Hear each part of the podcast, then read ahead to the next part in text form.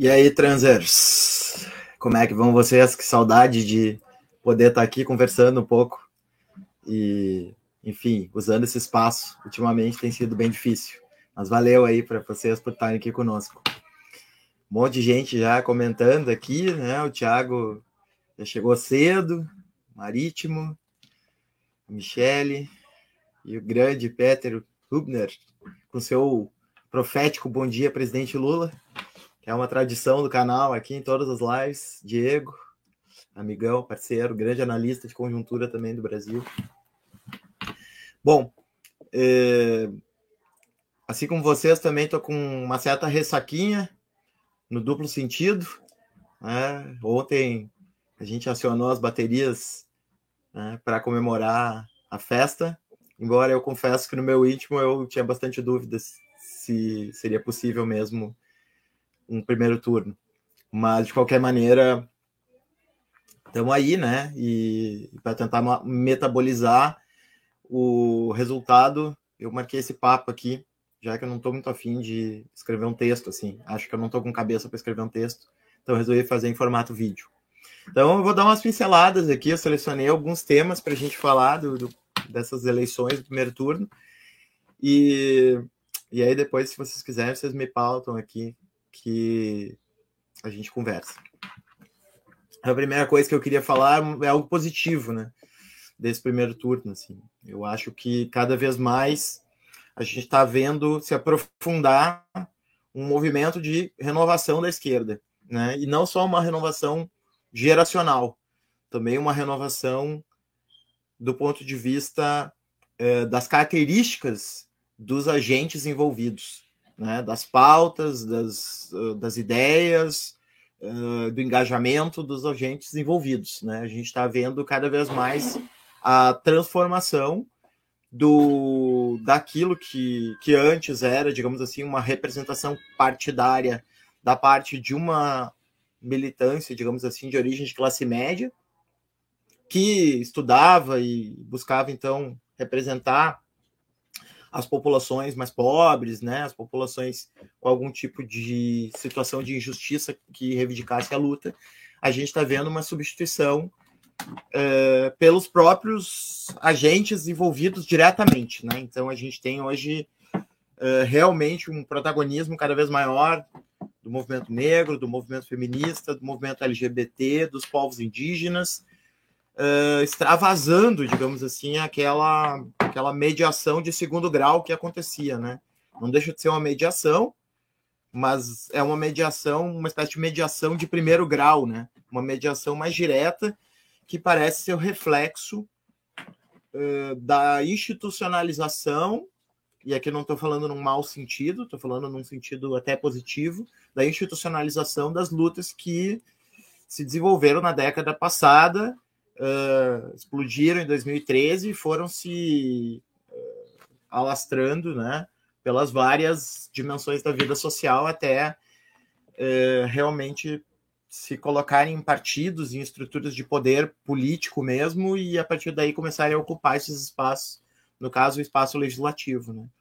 Então a gente viu isso acontecer tanto nas. A gente já tinha visto isso acontecer nas câmaras municipais, uh, nas eleições uh, municipais. Agora a gente está vendo isso acontecer também uh, no Legislativo Federal e nos, nas assembleias estaduais. Né? E eu acho isso o que tem de mais interessante do que está acontecendo, porque esse era um movimento necessariamente de longo prazo. Né? Quer dizer, nós não vamos, por exemplo, conseguir, embora a gente tenha eleito duas deputadas trans, né, nós não vamos conseguir fazer com que a questão trans chegue na massa, na população geral, tão rapidamente, né? Porque envolve uma série de desconstruções uh, que vão sendo produzidas aos poucos, né? Em camadas, até que então uh, toda essa questão de gênero, de orientação sexual, seja de cisgeneridade, né? E uh, seja então, né? Um movimento mais amplo. Então, é uma luta de longo prazo, né? É, é, até haver da parte da população branca uma ressignificação acerca do que significa é, o modo de vida de um povo indígena, né? E, e, o papel estratégico que isso tem do ponto de vista cosmopolítico no mundo, né, numa era de antropoceno, vai demorar, né? Até que uh, o racismo estrutural brasileiro, enraizado na colonização e perpetuado pelos dispositivos bolsonaristas, chegue às claras na população, vai demorar. É um trabalho de, de médio e longo prazo, né? não é um trabalho de curtíssimo prazo, não é um trabalho que meia dúzia de influencers vai conseguir fazer com que chegue na população. Porque uma coisa são os influencers de extrema direita vomitando banalidades né, do senso comum, é, fazendo com que é, as pessoas simplesmente reproduzam os preconceitos do dia a dia. Ah, o movimento negro é vitimista. Ah, eu gosto mesmo é do mérito. Ah, né, essas coisas são são mais fáceis de se colocar porque elas não envolvem um exercício de questionamento, de, de, de, de consciência da situação, né? De, de uma série de, de autocríticas que a gente passa até alcançar essa dimensão. Então, Uh, o trabalho deles é um trabalho mais curto, né? é um trabalho mais simples do que o nosso. Né? E, e, isso faz com que a gente tenha que comemorar que esse movimento esteja num crescente, né? que a gente veja muito claramente essas coisas acontecer, tanto em níveis como, por exemplo, no nível acadêmico, né? Uh, que a gente vê hoje uh, a questão do afrofuturismo, que a gente vê hoje a questão toda do decolonialismo pensado a partir da afrodiáspora, da questão uh, do, do, das cosmopolíticas, das cosmologias indígenas, né, sendo contrapostas à, à cosmologia branca, né, do Ocidente. Então, assim, é, do, do, da desconstrução na questão de gênero, da misoginia estrutural, né, do, do Ocidente e do papel que o feminismo tem para a gente reconsiderar a questão do trabalho reprodutivo, né? Então todas essas questões estão sendo verbalizadas tanto na academia quanto no âmbito ambiente cultural, né? Filmes, séries e, e música e né, todas essas esferas da cultura. E agora também a gente está vendo uma reverberação disso na política. Né? Então eu acho até agora colocando mais o, o pé no chão, né? É, que o movimento que o PSOL fez foi muito interessante, né? O pessoal que sempre me pareceu um partido muito perdido em torno do que queria ser, né? Porque eu acho que o pessoal até muito tempo, até durante muito tempo ele foi uma espécie de superego do PT, né? Quer dizer, ah, nós somos o petismo que não se vendeu e construiu um partido onde a gente vai defender as pautas aqui, independentemente dos resultados que a gente obtém. E acho que tem muito da esquerda, é, digamos assim, mais antiga do pessoal que que fica insistindo que o pessoal represente esse papel, né? De nunca ter de fato um projeto estratégico de poder, de ficar permanentemente nesse papel do superego da esquerda que se vende. E acho que o pessoal está ganhando agora um outro rumo de, dado de baixo para cima, né? onde ele está servindo como um, lugar onde as pessoas que saem desses movimentos autônomos estão se sentindo uh, acolhidas para poder trabalhar, né? E, e a partir disso, então, desenvolver uh, toda uma outra esquerda né, uh, que vai ganhando força a partir de várias ideias, né? em convergência ou divergência, mas que vai pautando outros debates, não só aquela esquerda desenvolvimentista tradicional, né? E, e, de um papel importante, mas ainda assim, né? bastante marcada no tempo, que é a esquerda após redemocratização uh, fundamentalmente vinculada ao PT. Né? Então eu acho que o pessoal fez muito bem em optar por fazer um trabalho de baixo para cima, uh, de longo prazo, e saber que estrategicamente era o momento de adotar uma aliança com o PT, né, apoiar o Lula diante do descalabro, da catástrofe que a gente está vivendo com o Bolsonaro. Né? Então, eu acho que o pessoal foi muito responsável uh, e, está de parabéns por ter escutado gente como Bolos e outros, né, é, no sentido de saber se posicionar conjunturalmente sem perder o projeto mais radical de longo prazo. Né? Eu acho que isso é algo muito, muito interessante que mostrou um acerto, né? Tem muitos uh, analistas que colocam assim uma posição submissa do pessoal PT e tal, e, e fazem toda uma crítica, né? Que no final o pessoal sempre vai lular e tal.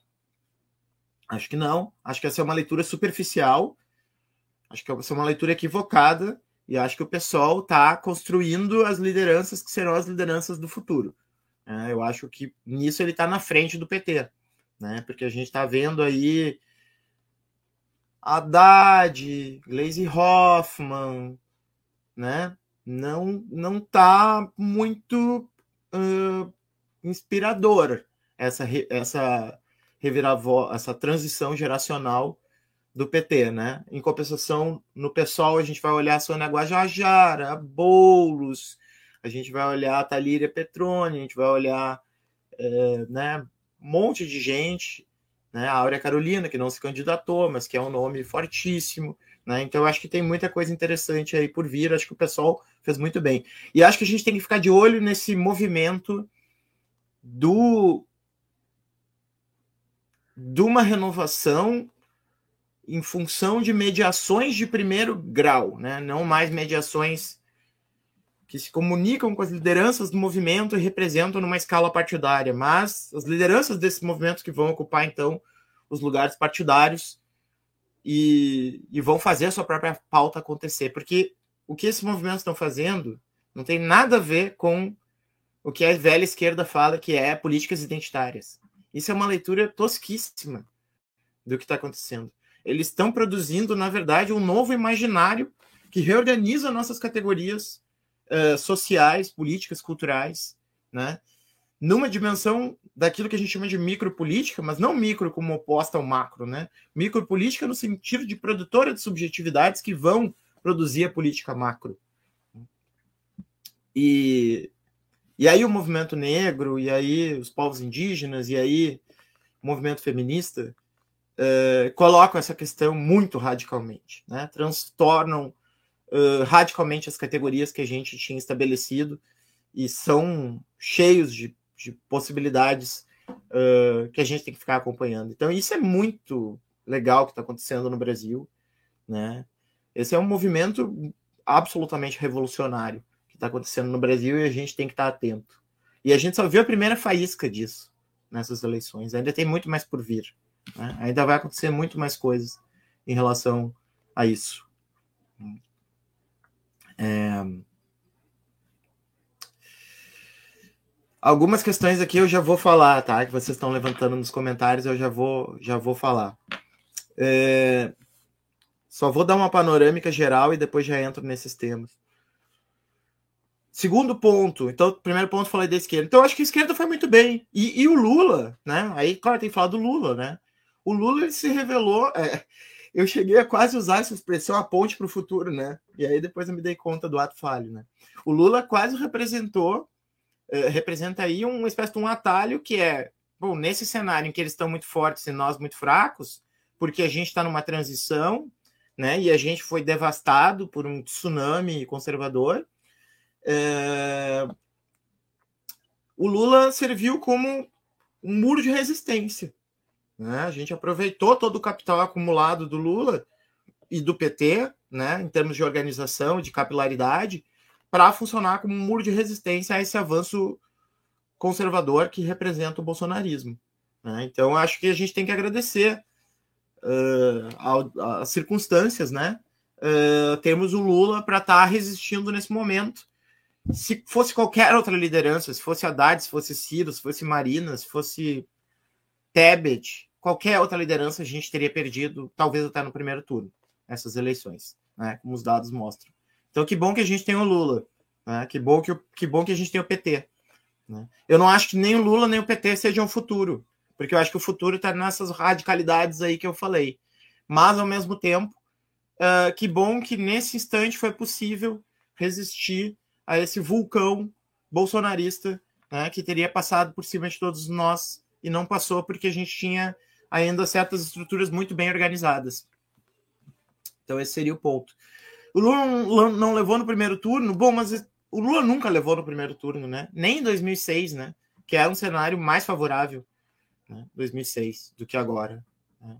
Se a gente pensar que em 2010 a gente tinha, é, num segundo turno, é, possivelmente, quer dizer, é, desculpe, 2014 a gente tinha no segundo turno, possivelmente, Dilma e Marina, né? Uh, se a gente, e Luciana Genro, né, ali como quarta coadjuvante depois do Aécio, que era do PSDB. Então, olha onde é que estava a bússola né, uh, política. Então, hoje, olha onde está. Né? E, aí, e aí, esse é o segundo ponto, que é, é o grande derrotado das eleições não foi, não foi a esquerda nem perto disso. A esquerda foi muito bem. O grande derrotado foi o centro. Né? O centro praticamente desapareceu. Né? O centro praticamente não centrão, né? não centrão que não é centro, que é direita fisiológica, né? mas o centro, o centro político. Né? Então, centro-direita, né? PSDB, centro, cidadania, rede, né? centro-esquerda, PSB, PDT. Esses, esses foram os partidos que perderam, que desidrataram nas eleições. Né? Então, esse aí realmente está o nó onde a coisa se perdeu. Né? Qual é a má notícia para o centro-direita e para a democracia brasileira? A má notícia é que cada vez mais o bolsonarismo está engolindo todas as direitas possíveis e imagináveis. Né? Cada vez mais fica encurtado o espaço da direita de efetivamente representar algo fora do bolsonarismo.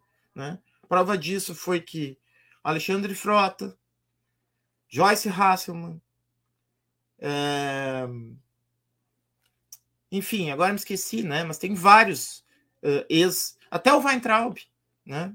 Que era extrema direita, mas enfim, o Weintraub vou falar depois, né? Uh, todos os ex-bolsonaristas, o MBL, né? Todos os ex-bolsonaristas acabaram não conseguindo espaço né? porque o bolsonarismo conseguiu sugar todo o espaço da direita né?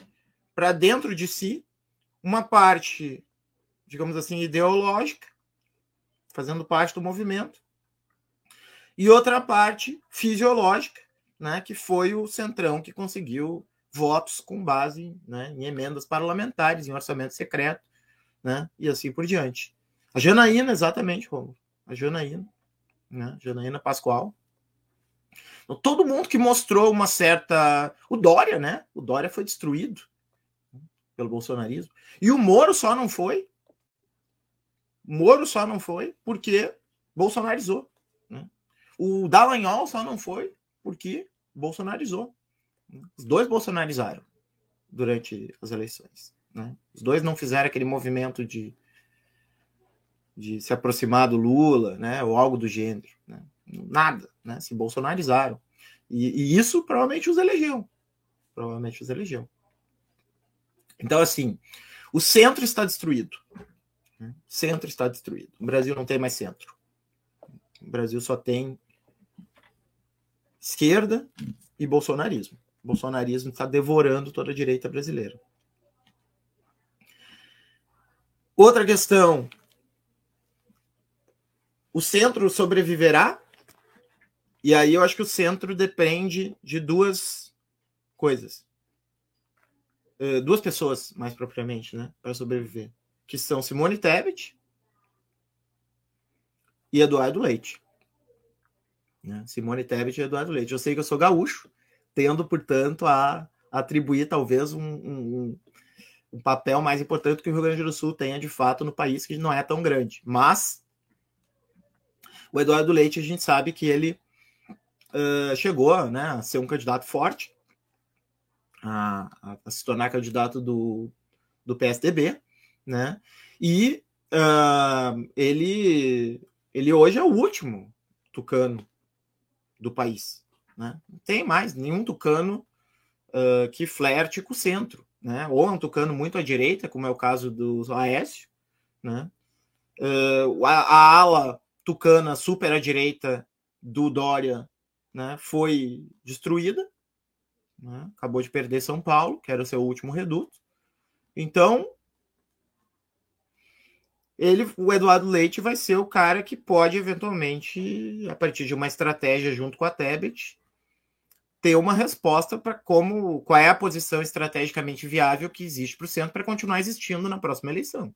Porque a tendência é, é o seu desaparecimento, cada vez mingua mais a cada eleição que passa.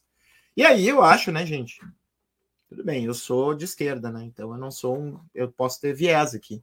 Mas assim, eu acho que a única possibilidade é reconhecendo o que o grande erro que eles praticaram, né, de 2015 em diante, que é considerar que o PT não era necessário. Né? Quer dizer, é, só reconhecendo que o PT dá espaço né, para uma direita democrática acontecer né, e, que, e que a democracia brasileira precisa é, desse antagonismo né, entre, entre PT e, e direita, é que vai ser possível é, para essa direita continuar existindo. E aí, necessariamente, isso vai ter que passar por algum tipo de apoio no segundo turno, enfim. Né? Porque, por que eu estou falando isso? Essencialmente por uma razão. Todo mundo que se alia ao bolsonarismo é engolido por ele. Todo mundo que se alia ao bolsonarismo é engolido por ele. Ou vomitado por ele. Né? Então, se Tebet e Leite quiserem bolsonarizar, o que acontecerá? O Lucrécio hoje está querendo participar da live, né? É se Leite ou Tebet se bolsonarizassem, o que aconteceria? Seriam engolidos pelo bolsonarismo. E depois de ser engolido pelo bolsonarismo, só tem um caminho: ou fidelidade total ou ostracismo.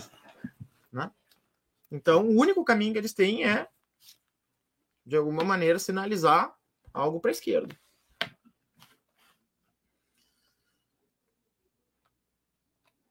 ainda antes de comentar os comentários de vocês, o último ponto aqui.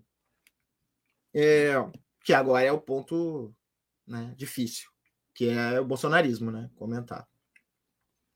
Então eu falei da esquerda, falei do centro, que foi o grande perdedor, a esquerda como algo que está caminhando a longo prazo, e a direita. Nós estamos claramente vivendo um movimento hegemônico no Brasil, que é o movimento bolsonarista. Né? E aqui tem muita discussão se a gente deve chamar de bolsonarismo, de extrema direita, de fascismo, de populismo, de partido militar, de tradicionalismo, de olavismo, ou seja lá o que for. Eu vou chamar de bolsonarismo. Por quê?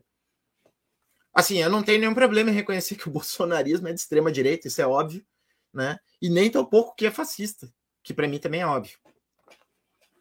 Mas por que, que eu acho que a gente tem que chamar de bolsonarismo? Porque a figura da liderança, eh, eu, eu, concordo com o que várias pessoas colocam, né? A Isabela Calil estava colocando isso no Twitter, eu adoro uh, uh, os textos da, da Isabela e a gente trouxe ela no trânsito já várias vezes, então não é nada de, de divergência. Mas, assim, eh, essa ideia de que o bolsonarismo sobrevive sem o Bolsonaro, ela, tudo bem, ela pode até ser verdade, mas vamos pensar o que foi o petismo sem o Lula. Né? Um movimento desses perde muito sem a liderança. E mais, hoje em dia, o feixe, olha a palavra, o feixe ideológico do bolsonarismo está cada vez mais, é, cada vez menos purista em termos ideológicos e cada vez mais pragmático, no sentido de, de que a verdadeira vontade do movimento é a fidelidade ao Bolsonaro. Né? Uh, então, se a gente pensar o que foi aquela saída do Moro, uh, a gente poderia dizer que ali a pauta anticorrupção começou a degringolar. E aí a gente tem todos os escândalos que aconteceram ao longo, uh, que foram revelados ao longo do processo eleitoral, inclusive aquele dos mais de 50 imóveis comprados em dinheiro vivo. E inclusive o escândalo do MEC da, das barras de ouro, e assim por diante. Né? Então a gente tem um, uh, um teste no elemento da corrupção, que é um dos principais elementos uh, pelos quais se vocifera o, o bolsonarismo. Depois a gente teve outro teste que foi a economia, com o processo inflacionário, né?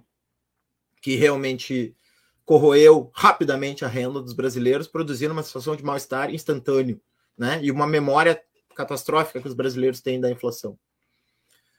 Então, tem a questão econômica e ainda teve a questão da pandemia, né? Que muitos bolsonaristas tiveram os parentes e amigos mortos, né? Então não é nem, sabe, ver notícia de 600 mil mortes, porque vocês não acreditam. Né? Vocês podem achar que é tudo manipulação. Mas, mas eles tiveram o teste a olho nu, né? Aquilo que a, que a Letícia Cesarino chama da, da epistemologia visual, né? Da, epistemologia do não, eu, eu vi com meus próprios olhos, né? Que é, que é o que faz o bolsonarista acreditar mais num, num vídeo do que num argumento, mesmo que o vídeo seja manipulado, né? tirado de contexto, ou coisa do gênero. Então, assim, o bolsonarismo passou por três grandes testes de ferro, né? Uh, testes, testes realmente quentes, né? O teste da corrupção, o teste da pandemia e o teste da economia. Né? Esses três testes ele, ele conseguiu vencer. Né?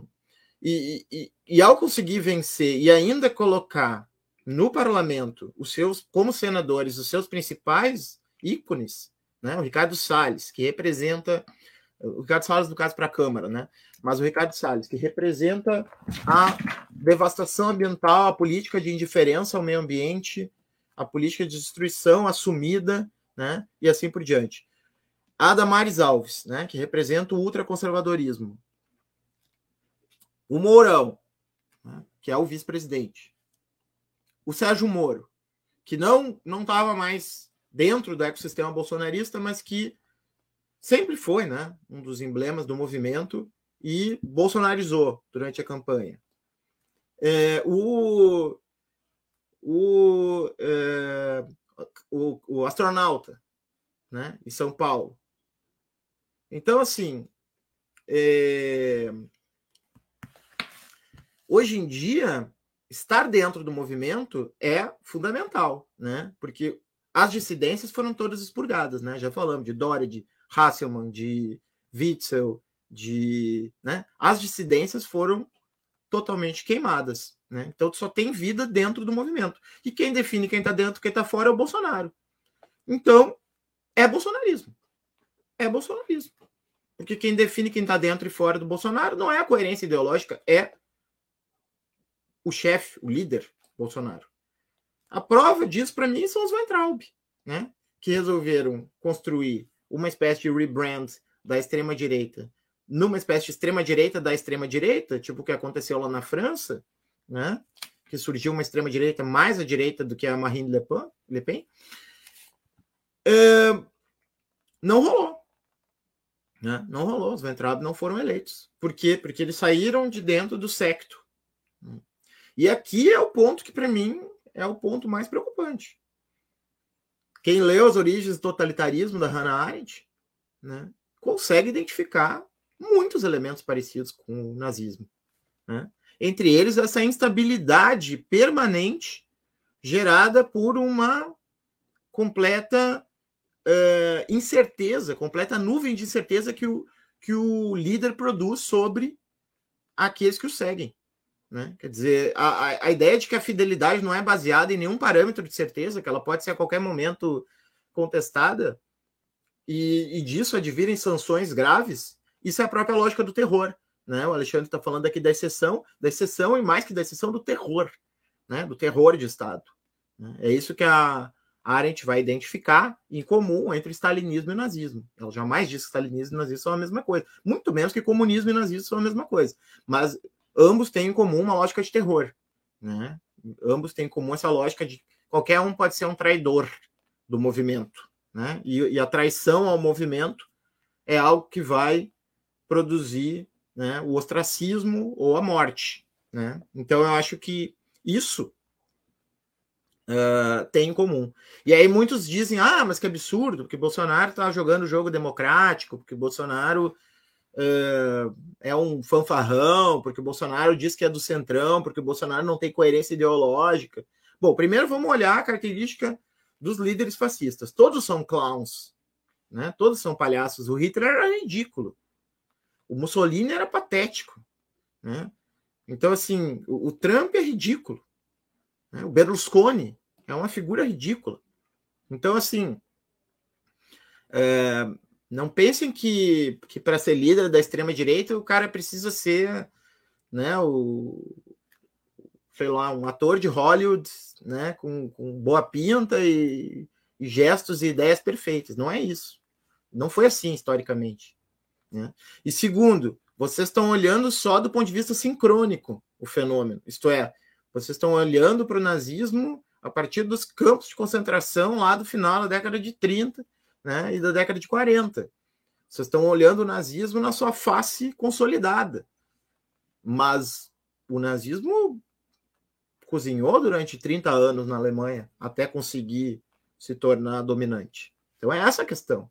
Eu não estou dizendo que seja né, igual ao nazismo na sua face mais avançada, já durante a Segunda Guerra Mundial, com os campos de concentração e de extermínio. Não, não estou dizendo isso. O que eu estou dizendo é que o, o, o início do processo é parecido. O início do processo é parecido. E ele reflete, aqui eu estou fechando, tá? O arco de raciocínio, daí eu vou ler as perguntas de vocês aqui, embora eu tenha outras coisas para falar.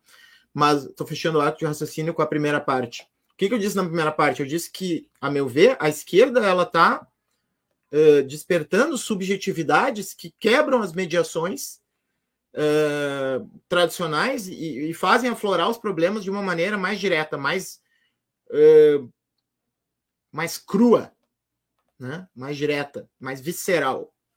Né? Então, quando a gente pensa em parlamentares negros, em parlamentares trans, em parlamentares indígenas lá no parlamento falando sobre racismo, falando sobre demarcação, falando sobre política de gênero, né? Uh, a gente pensa numa disputa mais visceral, né? Uma disputa mais visceral. E bom, isso também tem um lado negativo, né? O que eles também se deram conta disso e eles estão reagindo contra isso. Então, essa extrema. E eu não estou dizendo com isso que é culpa, pelo amor de Deus, né? Que é culpa dos movimentos isso. Ao contrário, é mérito dos movimentos ter feito com que isso que permanecia latente, escondido, que permanecia uh, produzindo efeitos de uma forma velada, tenha se escancarado. Né?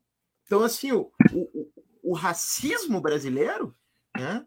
a filosofia brasileira da branquitude, ela está explicitada né, nesse supremacismo bolsonarista.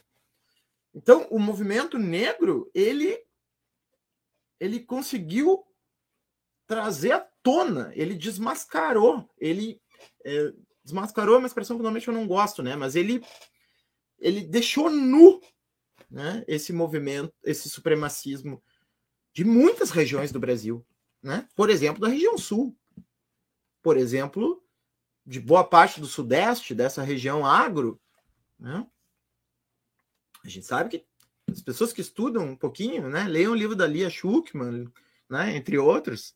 Uh, tem agora o da Cida Bento, né, que eu confesso que ainda não li, mas pretendo ler, do, do Pacto Narcísico, né, da Branquitude. Mas, assim, ler aquilo ali, tu não tem nenhuma dúvida né, da motivação, que a motivação é racial que está em jogo. Né? que a ameaça é uma ameaça racial que está acontecendo no Brasil, né? Que a gente está vivendo um processo similar aos Estados Unidos, no sentido de afirmação de um certo ethos branco, né? que está percorrendo aí uh, boas partes uh, do país, né? Seja ela e aí não importa se são brancos ou não, né? Ninguém aqui é branco, né? Porque todo mundo para começar já sai do Brasil já é racializado como latino, né? Mas uh, a, a, construção da branquitude ela é, ela é contingente, ela vai se produzindo por camadas. Né? O Stuart Hall falava que a sociedade jamaicana era uma sociedade policromática, né? onde ele era tido como menos negro do que outros na, e mais negro do que os seus parentes na sociedade jamaicana. Então, uh, vai se estabelecendo um policromatismo uh, e, e, uma poli. Uma, uma, uma, proliferação né, de dissidência, de, de, camadas internas raciais, conforme o contexto e a conjuntura, porque isso, né, isso não existe do ponto de vista biológico, né? Então, uh, essa é, esse é o fundo da, da guerra que a gente está vivendo. Num, num, certo sentido, a, a extrema-direita está certa. É uma guerra espiritual. É uma guerra espiritual. Né? Teria vários elementos para mostrar para vocês aqui que é uma guerra espiritual, mas uh, depois a gente pode discutir isso. Mas o que eu queria colocar era isso, que uh, o bolsonarismo é um movimento muito mais perigoso e enraizado do que a gente imaginava.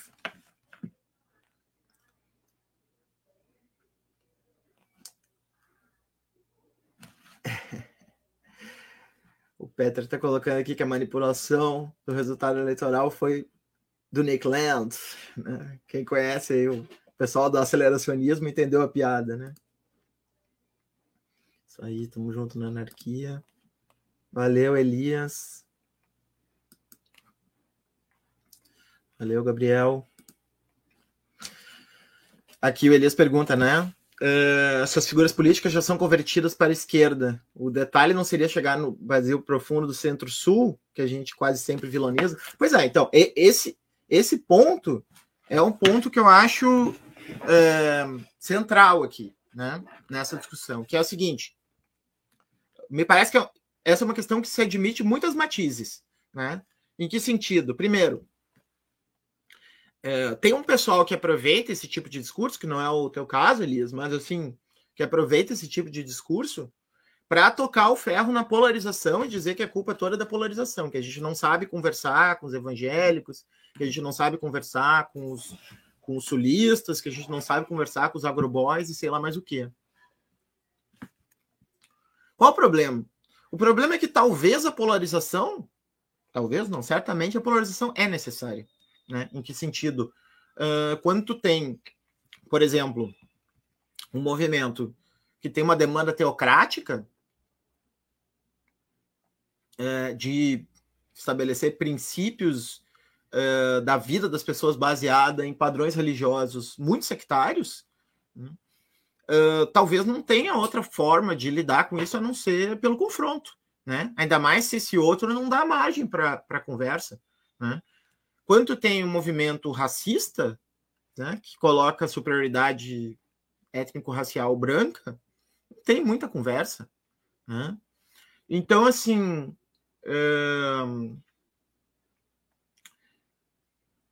Eu fico dividido em relação a essa, essa questão, porque, assim, sim, uh, é preciso continuar o trabalho, né, e se tornar mais e mais majoritário, né, conversar com as pessoas, produzir essa função pedagógica de, de diálogo, para aprender com as bases, dialogar com elas de uma maneira que as pessoas saiam transformadas dessa conversa, né? E que as pessoas possam, então, uh, escapar a, essa, a esse fechamento cognitivo né, que a extrema-direita produz, né? desprogramar as pessoas, né? Usando essa linguagem que se usava no final lá dos anos 70, para as pessoas muito doutrinadas, né? Mas uh, a gente só tem que cuidar para nessa estratégia não nos descaracterizar de tal maneira que uh, a gente perca de vista que a política envolve polarização, a política envolve conflito. E talvez, uh, em relação a algumas pessoas, tenha ficado claro que não há diálogo possível. Né? Talvez o, o, o, o contingente fascista seja maior do que a gente pensava. Não acho que necessariamente os 45%, 43% do Bolsonaro, mas a gente viu, por exemplo, que 25% são inamovíveis, né? 25% ficaram com ele no auge da pandemia, doa quem doer, não importa o que aconteça. Então, bom, talvez a gente. Uh, talvez essa ideia de conversar com, às vezes, uh, e de, ser contra a polarização, às vezes caia num, num, num mito de consenso uh, e de, de um certo senso comum razoável e ah, inaplicável para o Brasil. Né? Inaplicável para o Brasil. Né? Não, é, não é um país uh, assim exemplar né? em termos de, de cidadania, né? em termos de solidariedade social. Então, assim, a gente tem que pensar também que em alguns pontos tem que rachar mesmo. Mas, claro, né? acho que tem que atacar focos. Né? A gente tem aí uma imensa população uh, neopentecostal que já chega quase a 30%, que, que é pobre, né? Boa parte dela, boa parte dela é mulher negra, né? E daqui a pouco pode reconsiderar a partir de uma, uma boa conversa, a partir de, de um serviço, a partir de né, algum tipo de, de, de aproximação não interessada no sentido negativo, né? Não interesseira, né? Uma aproximação de de fato mútuo aprendizado, né? Acho que sim. Tem até Bolsonaro aqui, olha só. Já que a pauta é renovação, como você vê o cenário da esquerda com.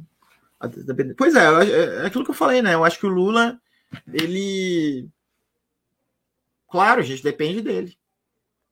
Não vejo muita escapatória nisso, assim. Acho que a gente depende do Lula fazer um bom governo e depois indicar o sucessor, nos mesmos modos da Dilma. E aí vai me dizer, tá, mas essa posição tua não é uma posição conservadora? Pode até ser, mas eu não estou vendo nada diferente uh, possível. Né? Eu não vejo como em quatro anos a gente vai criar uma liderança popular de baixo para cima viável para ganhar uma eleição para presidente da República. Se vocês vêm, eu, eu agradeceria se vocês me dissessem como. Né? Ou um processo uhum. revolucionário, menos ainda. Né? Em quatro anos, considerando o que a gente viu agora nas urnas. Né? Então, a dependência do Lula é um fato. A dependência do PT é um fato. Né? A questão é é o ponto mesmo que o aqui que o Diego traz também, né? Que o pessoal tem feito isso há um bom tempo, partido de entrada na política. Né? Uh, e aí depois quando muda de partido, daí é uma questão talvez dessas lideranças do pessoal que vão entrando uh, conseguirem estabelecer um plano de poder, né, para o pessoal, como o PT fez, né? Uh, e aí tem um monte de gente que vai achar estranho que eu fale isso, né? Por, por me considerar um anarquista, né? Mas assim, uh, eu estou preocupado com a construção de condições materiais para que a gente não tenha Estado, ou enfim, né, tenha um modelo mais anárquico de sociedade. E enquanto os espaços de poder existem, né, de alguma maneira precisam ser ocupados. E também estudar um pouco mais sobre, uh, sobre sociedades uh, fora do eixo ocidental me fez pensar que esse conceito de poder associado à soberania também e, do poder como algo inerentemente negativo é, é algo que a gente pode também discutir mais profundamente. É, a Ana Letícia coloca aqui também, né? Acho que sim, né? essa renovação do pessoal. Morte em espiral. O pessoal do Pará não ocupou nenhuma cadeira federal. Mas o Pará, o Pará teve uma, uma, se eu não estou enganado, o Pará teve uma boa representação do PT, né? Talvez lá a coisa tenha ficado no nível mais tradicional, né?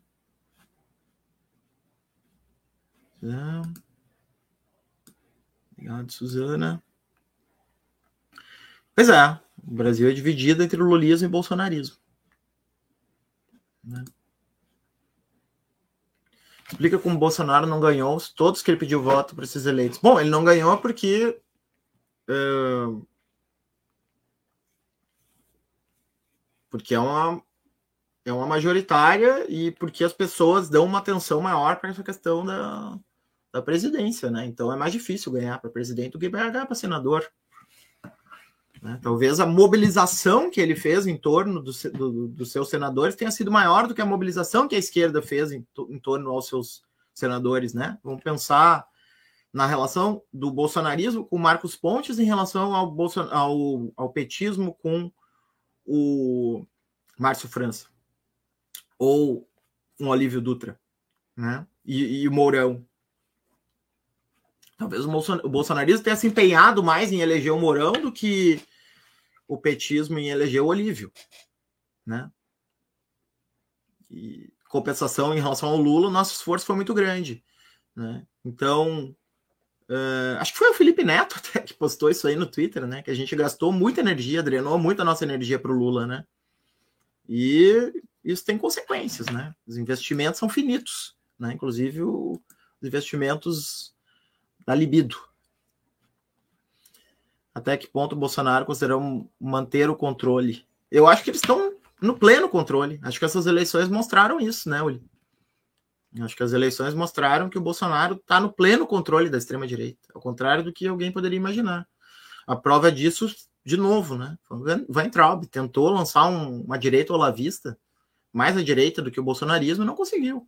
Por quê? Porque o Bolsonaro tem pleno controle de quem, quem, quem importa e quem não importa. Né? Então, assim, Salles, uh, Mário Frias, uh, Pazuello, né? Pazuello é o pior de todos, né? Venezuela é o pior de todos. Ah, não sei. É difícil dizer quem é pior, né?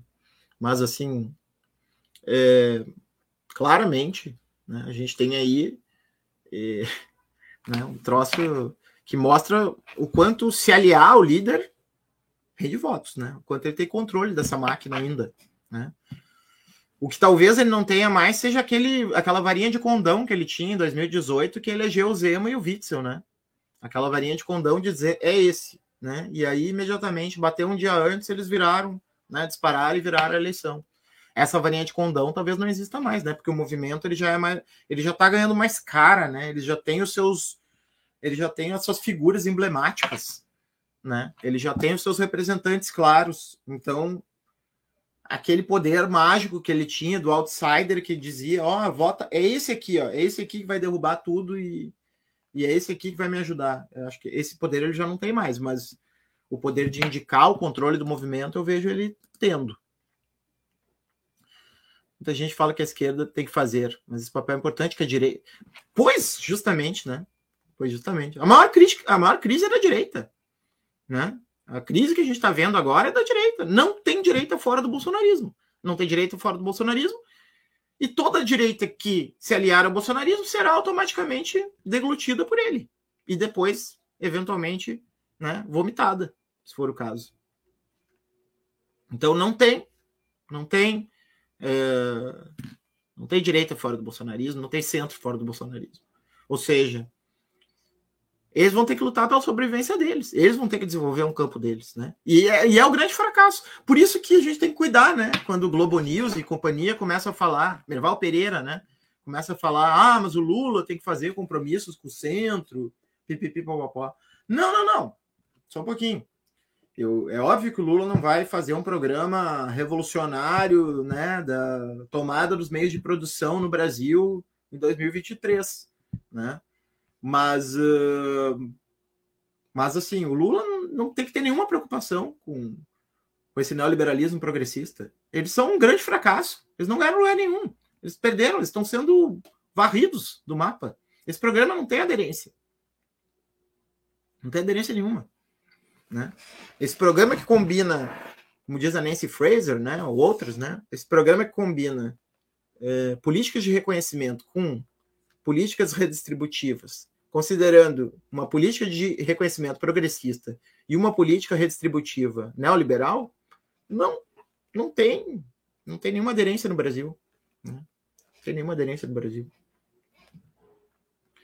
É, considerando que Nancy Fraser, né, aqui só uma parte teórico, né, considerando que essa definição da Nancy Fraser eu acho super problemática. Eu acho que ela descreve um fenômeno real, mas eu acho que é, que é totalmente errado tu chamar a dimensão cósmica e, e, ontológica né, do que significa um povo indígena ou do que significa um afrofuturismo, há uma política de reconhecimento, né, como se fosse simplesmente uma questão de identidade. Acho que é bem mais do que isso.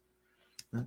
Mas, justamente, essa, essa colonização do potencial subversivo desses movimentos, feminismo, movimento negro, movimento né, indígena, é, a colonização pela noção de identidade, né? E, e por uma certa subjetividade neoliberal construída a partir de uma meritocracia de compensações, né? É a forma que esse, essa visão tecnocrática tem de capturar esses movimentos. Né? E com isso minimizá-los, né? com isso diminuir a sua potência. Sem cargo, Bolsonaro consegue manter é, bom, aí. É, pois é, né? Boa pergunta, Uli. Boa pergunta. Respondam aí. Pois é, porque no, no fim ele vai perder, né? O cargo à presidência. A gente não sabe o que vai acontecer com ele. Aí vem a tal da questão do bolsonarismo sem Bolsonaro, né? Que é realmente uma coisa que pode gerar o caos na rede, né? Agora, agora tu falando, ele realmente faz sentido, né? Porque se o Bolsonaro é o hub que conecta uma rede centralizada, né? Quer dizer, o, o, o Rodrigo, né? O Rodrigo Nunes, ele trabalha com a ideia de rede distribuída, né? Para pensar essa nova direita, né? E os movimentos em geral em rede, né? Atuais. Então eles, eles são movimentos diferentes porque eles funcionam com lideranças distribuídas, né? Eles não têm mais um nó central do qual depende, né? E, e de fato, o bolsonarismo ele funciona, uh, mas ele funciona numa segunda camada, né? Como uma, uma rede distribuída, né? Numa camada que, que numa camada que projeta uma certa imagem de Bolsonaro sobre públicos diferentes, né? Então projeta o Bolsonaro cristão meio meio bobalhão, meio errático assim para o público evangélico, né? O, cara que erra muito, mas tem boas intenções, projeta o, o, o durão armamentista, né? Para o pessoal militar e, e polícia e, enfim, fascista punitivista, né? Uh, projeta o, o, o cara do agro, né? O, o reacionário para o pessoal do agro. Mas assim, toda essa rede distribuída ela funciona a partir de uma de uma de um, um nó central, né? Que está lá com Carlos Bolsonaro e companhia, né? Então é, é uma boa pergunta.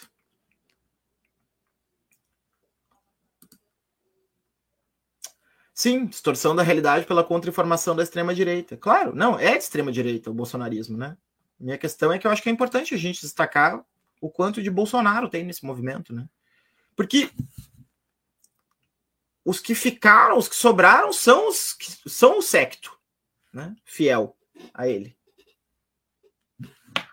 Então, como é que eu vou retirá-lo? Não, não. Depois de uns 12 anos, extrema-direita não vai mais ter mesmo Brasil, né? É, não dá. É, é, quase impossível de pensar nisso, né? É, hoje me perguntaram, né? É, sobre que futuro que eu via caso o Bolsonaro se reelegesse. Eu disse, eu não consigo imaginar. Eu não consigo imaginar. Né? É o... A gente pode dizer que é o fim do Brasil ou ao contrário, né? É a consumação do Brasil. Né? Se a gente faz uma interpretação otimista, né, assim, do Brasil, a gente vai dizer, ah, o Brasil, em tudo aquilo que tem de interessante, tudo aquilo que construiu, seja do ponto de vista cultural, contracultural, né, e também do ponto de vista uh, jurídico, político, né, como a democracia, a Constituição de 88, os direitos fundamentais, a demarcação das terras indígenas, a proteção ambiental da Amazônia, o samba, uh, o carnaval, é, a, a, vida popular né, do, do, do, cotidiano, que o Luiz Antônio Simas, por exemplo, né, narra é, é, tudo isso será destruído né, pelo bolsonarismo. Sim, será. Né? Mas também a gente pode interpretar o Brasil como essa força destrutiva, justamente. Né? Será que o Brasil não é exatamente. Né? Será que a ideia de Brasil não é exatamente essa força exterminadora? Né? que fica prometendo para si próprio um futuro distante, né? o país do futuro, mas que no presente é sempre uma força de extermínio das potências que, que existem, né? já no cotidiano, que insistem em viver contra esse impulso de extermínio. Pois é, né? Tem isso também. O pessoal está comentando que eles estão chateados porque achavam que o Bolsonaro iria ganhar no, no primeiro turno.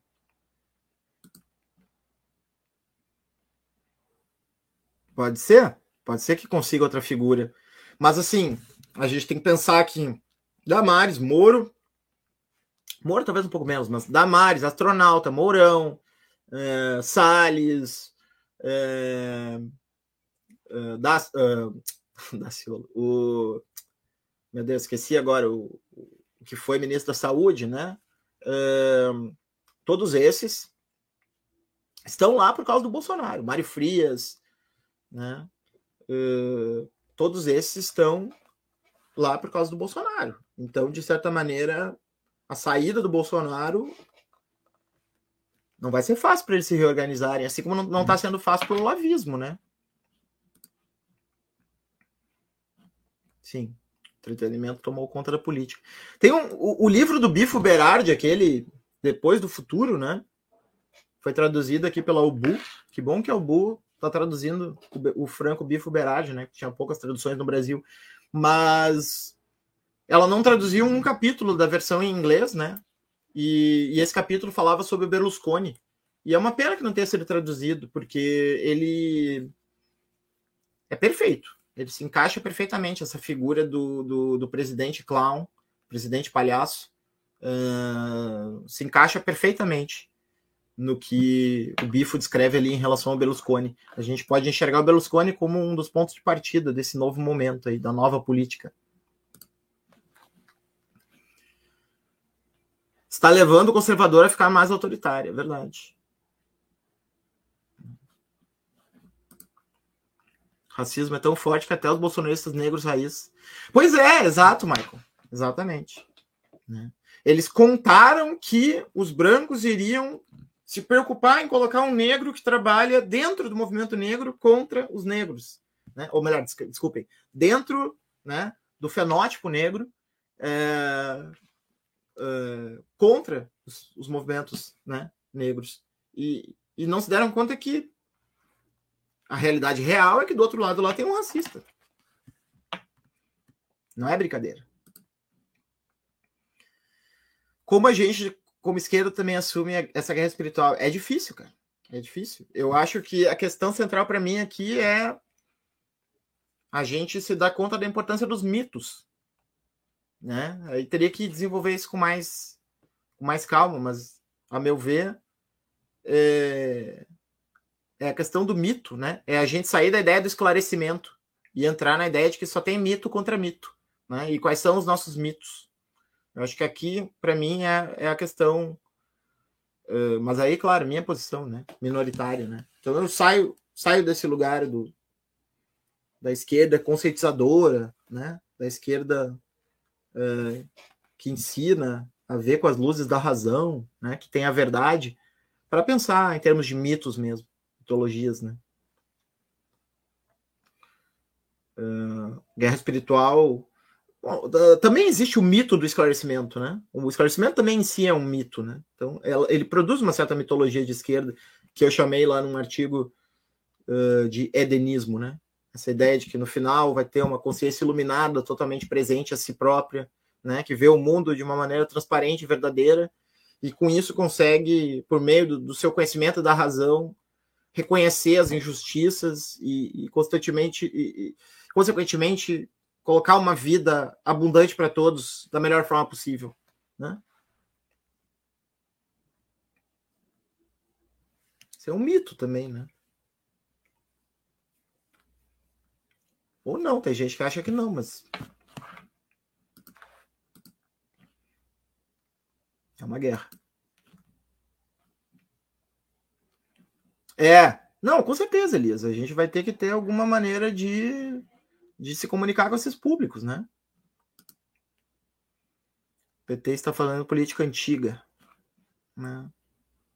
Acho que o PT melhorou, tá? Acho que já foi pior. Acho que na, na, nas eleições passadas, é, nas eleições passadas a coisa estava muito mais desequilibrada, né? Já melhorou. Graças também a muita gente que está fazendo trabalho autônomo, né? Graças a, a me arrependi, graças a Bolsa Regrets, graças a uh, o trabalho do Orlando lá na Twitch, né? O trabalho do Bruno na, na, na no YouTube, né? Uh, graças a esses montes de perfis de Twitter uh, bons aí que tem, né? Tem o Lula Flix e não sei o que mais, né? Acho que já já emparelhou um pouco mais a comunicação, mas eles ainda estão na frente. Não dá para a gente se mudar para Marte, né, Marítimo? A gente está aqui.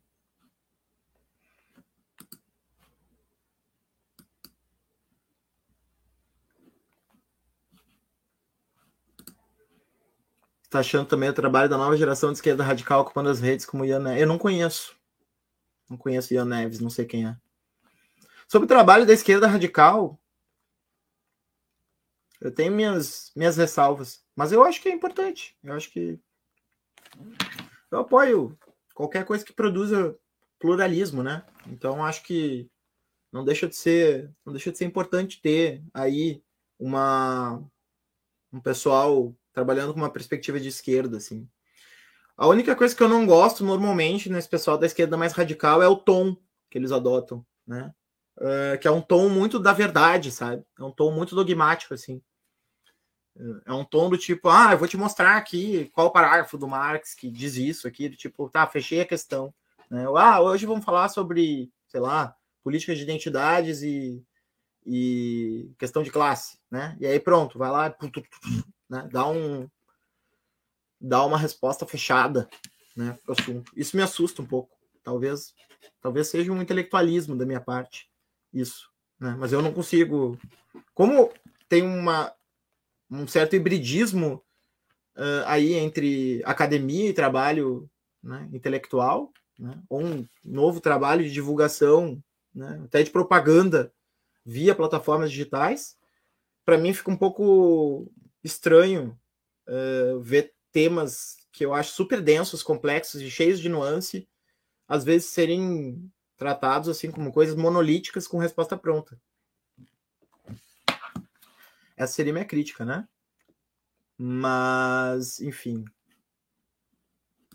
A Ana Letícia coloca aqui que o importante é pensar o bolsonarismo pela categoria de família. Né? Sim, a Tati era atualizada, né? Era um dos pontos fundamentais dessa nova direita radical, né? Na verdade, esse processo que a gente está vendo aqui no Brasil foi o processo que começou lá em 77, né? Com a Thatcher e com o Reagan e, e foi avançando, avançando, avançando, avançando, avançando até chegar no fascismo atual. E, e quem estava lá já estava vendo que tinha elementos do fascismo, né? É. Certas coisas que tinham sido enterradas por um seus comum progressista, né? Um pacto ali entre um liberalismo moderado e uma social-democracia um pouco mais forte, uh, viu que tinha coisas que não, não podiam estar mais sendo colocadas e estavam voltando com força total. E é consequência disso que a gente está vendo agora no Brasil. Né?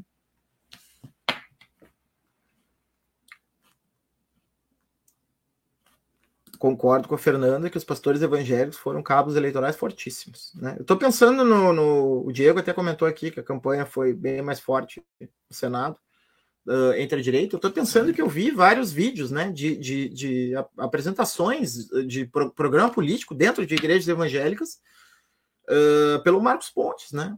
Então, assim, o França não teve nem 10% desse, desse, desse apelo né? De estar tá dentro de uma comunidade evangélica, falando no espaço oficial daquela igreja, né? E se vendendo como candidato ao Senado, que é uma coisa meio abstrata assim para as pessoas, né?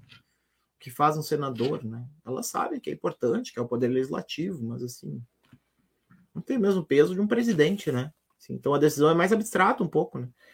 E aí é aquela coisa, ah, não tenho candidato, vou votar no cara aqui. Então acho que tiveram um peso gigantesco. Né? O caso do, do astronauta eu acho bem emblemático. Eu vi vários vídeos. Vários. Algoritmizar. Eu acho que a gente tem que desenvolver. É... A gente tem que desenvolver. Não sei se algoritmizar, mas a gente tem que desenvolver mecanismos automatizados de uh, ou, ou, mecanismos, pelo menos, que utilizem a tecnologia distribuída para uh, calibrar as nossas opiniões políticas, né? Para calibrar as nossas posições políticas. Então, por exemplo, né, ali uma, uma, uma eleição como para senador uh, no Rio de Janeiro, vale a pena queimar o Molon? Isso poderia ser calibrado, entende? A gente poderia ter uma estimativa do, da aderência a ele, do quanto isso cinde, né? É, para construir chapas para o legislativo, né? Também poderia ter uma espécie de prévias calibrado que organizasse melhor os votos, né?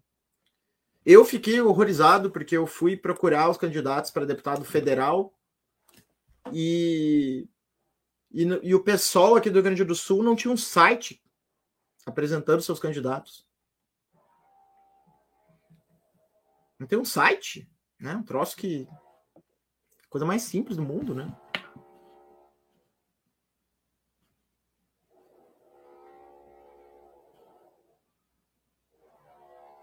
O Diego concorda comigo aqui, ó. O vetor ascendente é importante. Chavoso da USP faz um trabalho legal, sim.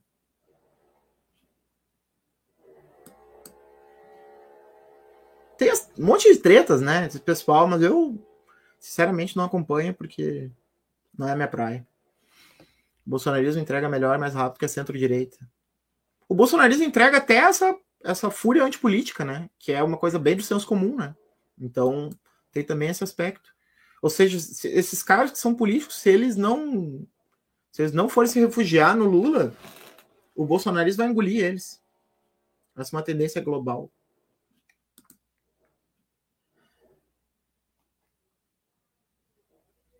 É, aqui o João Gabriel repete, né, a pergunta do, do Ulisses lá atrás, né? Sem o sem o Bolsonaro, sem o Bolsonaro na, na ponta, como é que faz, né?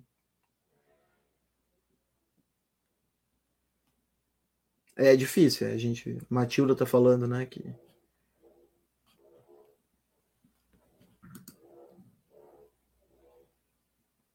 Bom, aqui vocês já estão, o papel da Jovem Pan é grande. Né? Ah, gente, esse negócio de guerra híbrida tô totalmente fora, tá?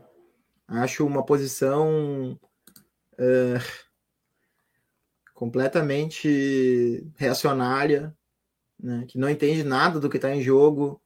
Uh, nessas pautas supostamente identitárias e que em geral eu, eu, ligo, como fez o Bruno recentemente aí numa live, uh, eu ligo esse movimento a um ressentimento de jovens brancos, homens que perderam o protagonismo, por mais clichê que isso possa ser. Às vezes os clichês são verdadeiros. É... Questão religiosa incontornável. Pois é, né, gente? Deixa eu falar mais duas coisas, então, é, sobre isso. É, aliás, uma coisa sobre isso e outra coisa sobre uh, a mídia. Então, assim, sobre o perguntado ao Jovem Pan, né? Sobre essa questão religiosa, né? A gente vai ter que ver, né? Porque, assim, a gente tem análises ótimas, né? Como da, da Carol Evangelista, como do, do Juliana Spire, né? Sobre a população evangélica e o quanto essa população uh, coloca a igreja como uma espécie de alicerce uh, de subsistência né, num mundo muito difícil. E a igreja funciona como um pilar para uh, estruturar né, o modo de existência dessas pessoas. Né? Um modo de existência em que, por exemplo, a ideia de descriminalização das drogas, que é óbvia, soa absolutamente assustadora e monstruosa porque as pessoas vivem num universo de drogadição problemática generalizado, que vai produzindo uh, né, indivíduos completamente uh, desnorteados, uh, no sentido de sem norte de vida, né, dependentes químicos que acabam né, sucumbindo. Então a droga desorganiza totalmente a, a aquele ambiente comunitário. É, Tá bom, Matilde. Beleza. Não, não, não foi. É, eu nem vi que foi tu, na verdade. Eu, eu só comentei. Um, mas assim. É, eu entendo perfeitamente esse argumento, mas assim, a gente tem que pensar que essa análise ela pode cair numa espécie de, de formalismo exagerado. Né? O que eu quero dizer com formalismo exagerado? Uh, no sentido de que a gente abstrai tantos conteúdos para olhar essa função de cimento social, tipo meio Durkheim, assim, né? A gente olha tanto para esse aspecto de cimento social, de laço social, uh, que produzem esses vínculos uh, dessas igrejas neopentecostais, que abdica de analisar os conteúdos que formam essas interações sociais, e os conteúdos também importam, né? Então, assim, a gente olha, por exemplo, racismo interreligioso, né? Que é chamado aqui é, bizarramente, né, pela mídia de intolerância. Intolerância, um ovo. É racismo interreligioso, a palavra. Intolerância. Para começar, a intolerância, que é uma palavra horrorosa, a intolerância pressuporia que eu sei reconhecer o outro na sua integridade, mas me coloco de uma maneira a extirpá-lo, enfim, né, a, a, a, lutar contra ele, a estabelecer um conflito. Nesse caso, nem é isso. Nesse caso, a religião de matriz africana ela é projetada como algo que pertence ao campo de sentido do próprio pentecostal enquanto um uh, algo demoníaco, algo satânico, algo né, uh, que, que, diz respeito ao mal. Então, esse, esse crente ele não saiu do seu próprio universo, na verdade, ele incorporou o outro como parte do seu universo de uma maneira depreciativa. Isso é racismo. É a própria estrutura do racismo. Não é, é não é a estrutura da intolerância, né? Se existisse essa estrutura. Intolerância pressupõe mônadas fechadas se batendo entre si. Nesse caso não é um, não é isso, né? Porque o outro lado, né? O lado racializado, o lado do terreiro, ele fica sujeitado a uma a uma imagem depreciativa dentro de um universo espiritual desse neopentecostal. Então, não estou dizendo que a gente deva não deva tentar conversar com essas pessoas. O que eu estou dizendo é que a conversa tem que ser estabelecida também a partir de conteúdos, não só a partir do ah, eu vou então, sei lá, montar aqui é, uma creche para o turno integral, tá bom, beleza, né? Mas ótimo, né? Necessário, função de uma esquerda, dar um amparo social para as pessoas. Mas também a gente tem que conversar sobre racismo. Né? E o quanto uh, dessa demonização né, da, das outras religiões, uh, das formas de existência dos povos indígenas, das formas de, das religiões de matriz afro, né, entre outras, o quanto essa demonização do próprio das próprias ideias de esquerda, né, uh, o quanto essa caricatura precisa ser também confrontada, né? não só considerada como um epifenômeno. Né? Essa é um pouco a minha crítica a um certo Durkheimianismo, né? ou até marxismo, se quiser, né? Uh, exagerado, né? que cai, supostamente uh, vai na direção uh, tanto dos aspectos materiais que acaba se tornando formal, né? O que é um paradoxo, né? Vai tanto na direção da questão econômica e de classe, que acaba se tornando formalista em relação a, aos elos espirituais entre as pessoas. Né? O Viveiros fazia essa crítica é, a uma certa corrente da antropologia, né, que se contrapondo ao idealismo era, era materialista a tal ponto que as ontologias dos outros acabavam ficando completamente soterradas por uma né, metanarrativa de infraestruturas e né, é, quase que determinismo econômico mesmo. É, enfim, não sei se eu. Não, não consegui falar isso de um jeito não teórico, desculpem. Depois, se quiser, eu posso tentar, mas né, não consegui. É, o que eu quero dizer com isso é que a gente tem que investigar quais são os conteúdos, porque os conteúdos dizem muito sobre o que está acontecendo no Brasil. Branquitude, uh, racismo, supremacismo,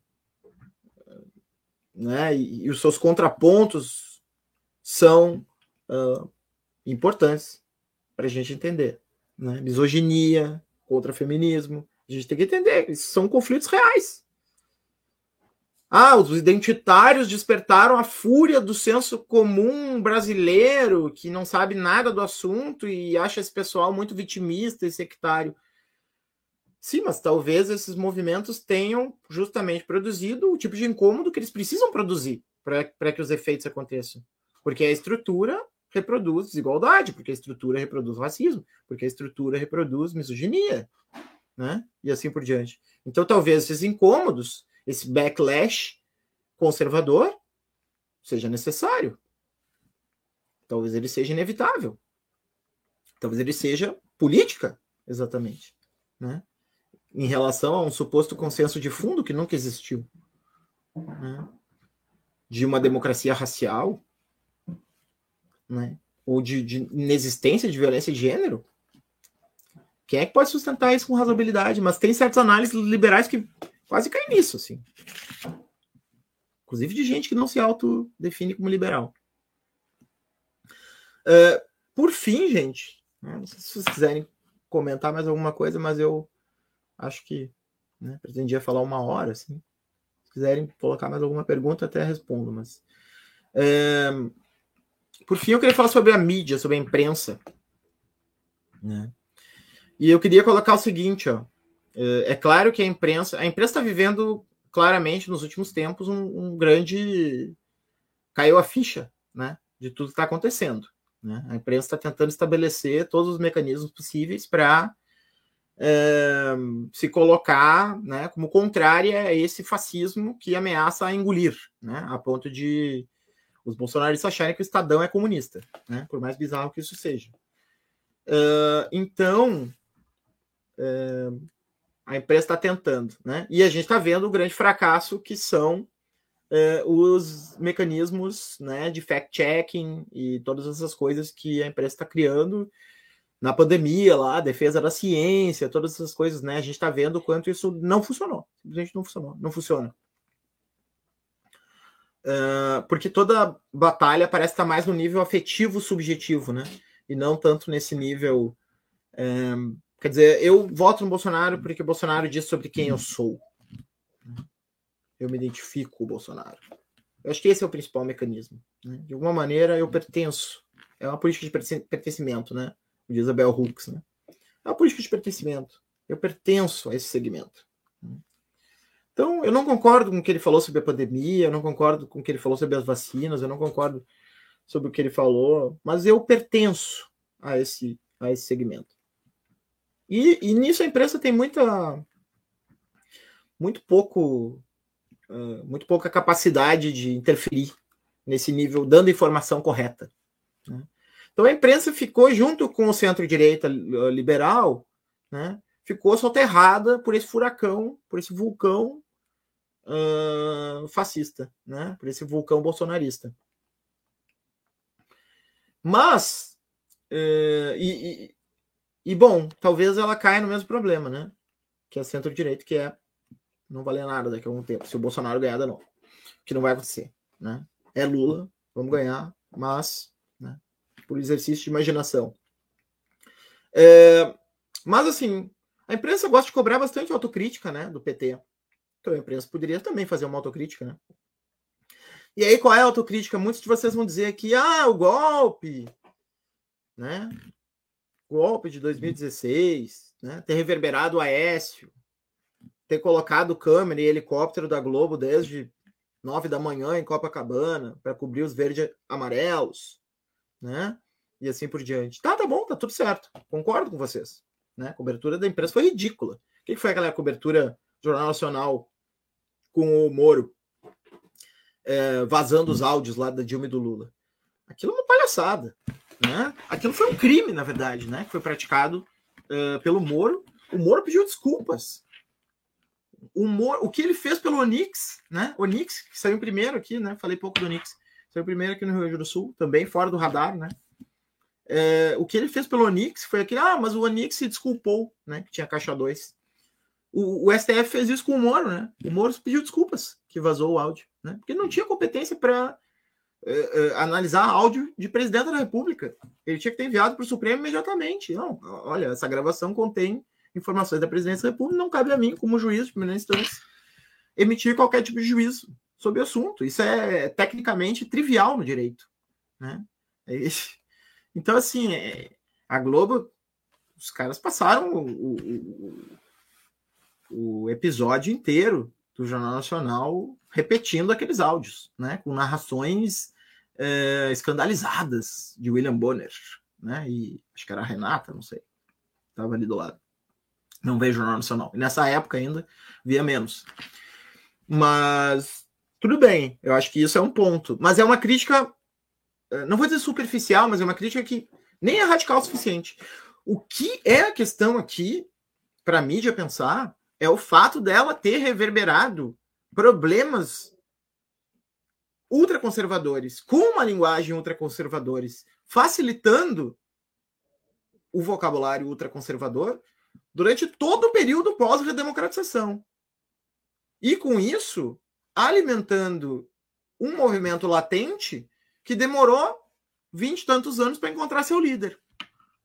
Mas assim, não tinha uma semana no rádio que não se falava de redução da maioridade penal, não tinha uma decisão sobre armas que não se fazia um debate sobre armas, não tinha uma, um avanço de direitos LGBTQI que é, não fosse automaticamente problematizado como algo escandaloso, ultrajante.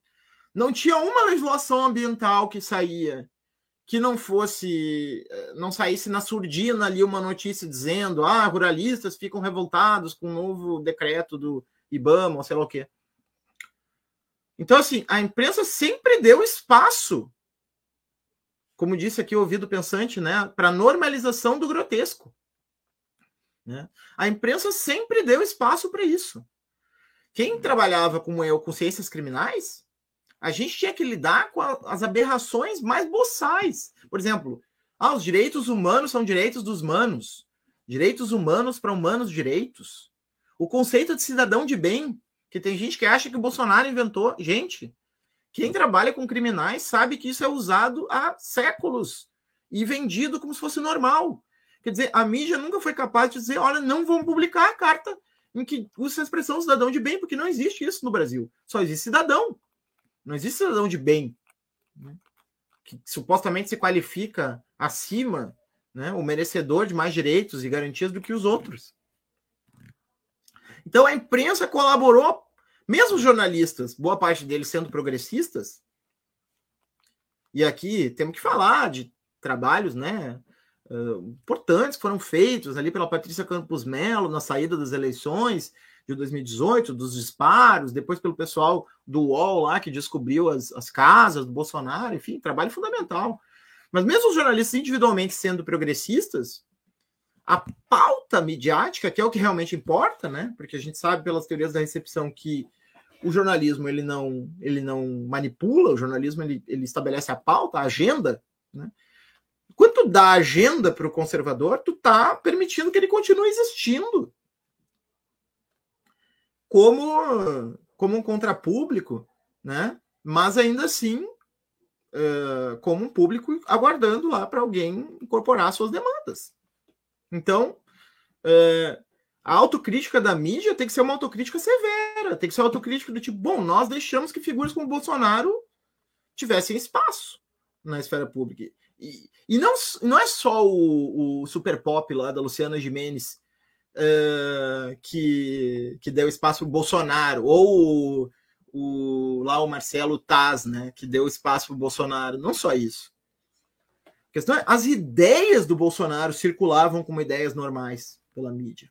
Né? A, a, a, a forma de articular os problemas e as questões circulava livremente pela mídia. Boa parte dos jornalistas que hoje são considerados intragáveis como aquele Fiuza, como o Rodrigo Constantino, como uh, o, o, Alexandre Garcia, entre outros, né? Esse pessoal que está completamente fora da casa era assunto corrente na grande mídia. Então, assim, vocês não souberam fazer o filtro na agenda de debates, de um jeito que vocês, aos poucos, definindo essa agenda, conseguissem re repovoar, reconstruir as temáticas da pauta pública. As temáticas da pauta pública. Então não adianta agora ficar dizendo: ah, meu Deus, que coisa horrorosa. Ah, meu Deus, esses fascistas agredindo jornalista. Ah, meu Deus. Uh, tudo isso é, é, nojento, tudo isso é repugnante. Os jornalistas merecem a nossa solidariedade. Estão lá trabalhando, são trabalhadores. Mas, assim, é, é pensar quais foram os mecanismos midiáticos que não que com uma agenda na mão por mais de 20 anos, né, de 88 até 2018, 30 anos, é, não conseguiram recolocar os temas da agenda democrática de uma tal maneira que uma conquista de direitos seja interpretada pela população positivamente de uma tal maneira que o cidadão não tenha naturalizado a escravidão, o racismo, né, a homofobia. Né? Vários aqui comentando sobre Lava Jato, sobre kit gay, sobre os jornalistas. Né? Então, assim, é, é na estrutura do cotidiano da notícia jornalística. Né? O que, que ela ajudou a sustentar, né, que fez com que eh, a pauta bolsonarista continuasse viável.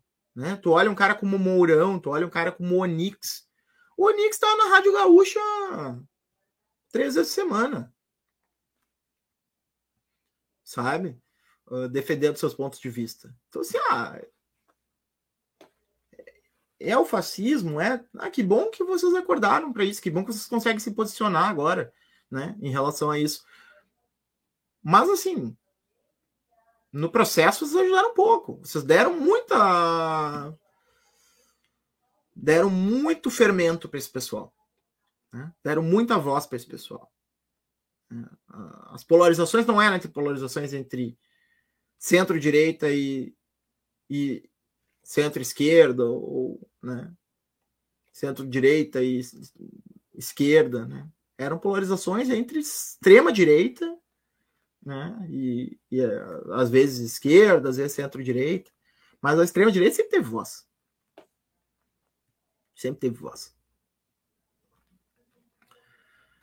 Então é isso, gente. Assim, ah, uma outra coisa aqui que eu tinha anotado, né, para a gente pensar para um outro papo, talvez, é, é, é a questão da, da diferença entre os centros urbanos e o interior rural, né? Cada vez maior, né? Que se revelou no Brasil, mas também se revelou no Brexit, também se revelou na França, também se revelou nos Estados Unidos.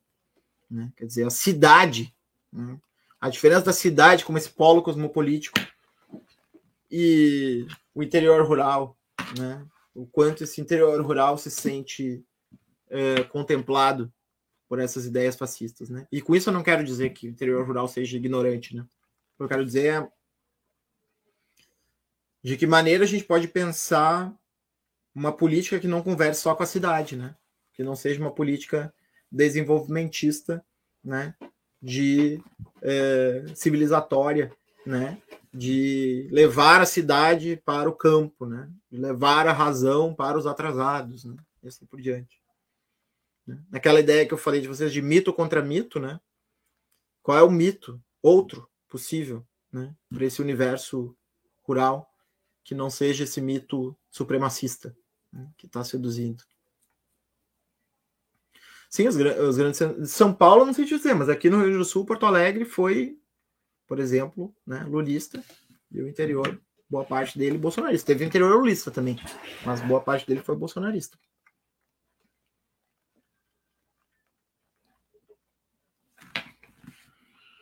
Ah, sei lá, gente. Espero que tenha feito sentido alguma coisa. Eu precisava jogar para fora isso, para ver se eu consigo trabalhar, sabe? Criei esse vídeo aqui para ver se eu consigo fazer alguma coisa depois. Eu tenho que dar aula de noite, mas é...